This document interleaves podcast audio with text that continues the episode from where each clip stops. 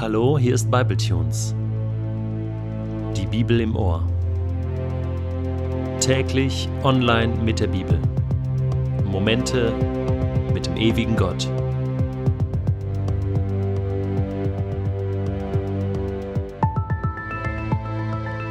Der heutige Bibletune steht in Matthäus 21, die Verse 1 bis 11 und wird gelesen aus der neuen Genfer Übersetzung. Als sie nicht mehr weit von Jerusalem entfernt waren und in die Nähe von Bethphage am Ölberg kamen, schickte Jesus zwei Jünger voraus.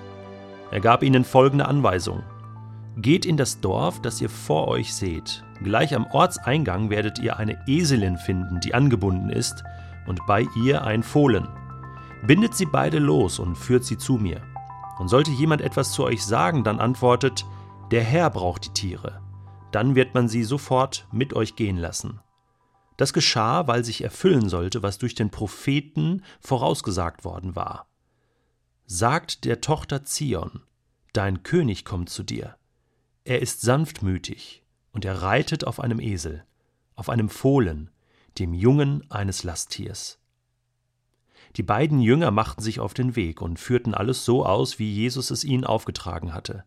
Sie brachten die Eselin und das Fohlen, legten ihre Mäntel über die Tiere und Jesus setzte sich darauf. Scharen von Menschen breiteten ihre Mäntel auf dem Weg aus, andere hieben Zweige von den Bäumen ab und legten sie auf den Weg. Vor und hinter Jesus drängten sich die Menschen und riefen Gepriesen sei der Sohn Davids, gesegnet sei er, der im Namen des Herrn kommt, gepriesen sei Gott in der Höhe. So zog Jesus in Jerusalem ein. Die ganze Stadt geriet in Aufregung, und alle fragten, wer ist dieser Mann? Und die Menge, die Jesus begleitete, antwortete, das ist der Prophet Jesus aus Nazareth in Galiläa. Nun ist es also soweit. Jesus zieht in Jerusalem ein.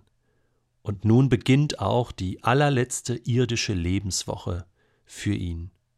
Eine Woche, die an Dramatik kaum zu überbieten ist. Schon allein der triumphale und fröhliche Einzug hier in Jerusalem, verglichen mit dem katastrophalen, schmerzhaften, tödlichen Auszug aus Jerusalem hinauf auf Golgatha.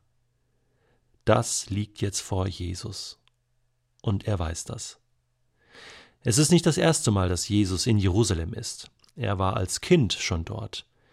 Wir lesen im Lukasevangelium, dass er als Zwölfjähriger schon einmal im Tempel gewesen ist. Das heißt, er kannte diese Stadt und er wusste um die Wichtigkeit dieser Stadt. Es ist die Stadt Davids. Es ist die königliche Stadt. Und es ist der Augapfel Gottes. Hier regiert Gott. Und er wird empfangen als König, als Messias. Doch zunächst wird dieser triumphale Einzug gut vorbereitet von Jesus. Er schickt zwei seiner Jünger los, um ihm ein Reittier zu organisieren. Ein Esel. Mutteresel und noch ein kleines dazu. Und er sagt seinen Jüngern, hey, ist alles vorbereitet. Geht da in das Dorf und ihr werdet die Eselin mit dem Fohlen finden. Und bindet sie los und bringt sie her. Und wenn da jemand fragt, hey, was macht ihr denn da mit den Eseln? Dann sagt einfach, der Herr braucht sie. Und dann wird man sie euch geben. Und die Jünger ziehen dann los und finden die Esel und machen sie los. Und tatsächlich, so lesen wir in den anderen Evangelien, kommt dann jemand vorbei. Ich meine, ist ja logisch. Und fragt, hallo, was macht ihr denn da? Und die Jünger antworten, der Herr braucht sie. Aha, okay. Und dann dürfen sie die Esel mitnehmen.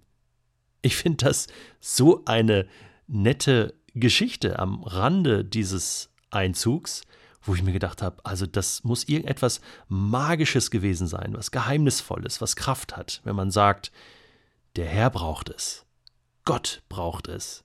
Ich habe mir gedacht, das probiere ich nächste Woche auch mal aus. Dann gehe ich mal in so einen Saturn oder Mediamarkt und schraube mir einfach so ein Flatscreen ab. Und wenn dann jemand kommt und sagt, hey, was machst du denn da? Dann sage ich einfach, der Herr braucht es. Mal sehen, ob das funktioniert. Nein, Spaß beiseite. Ich habe mir gedacht, diese kraftvolle Aussage, der Herr braucht es, funktioniert das in meinem Leben? Wenn jemand kommen würde und sagt, du, Detlef, dies oder jenes braucht Gott jetzt mal für einen Tag oder eine Woche oder er braucht es ganz. Bist du bereit, es ihm zu geben? Wäre ich bereit zu sagen, okay, nimm es mit.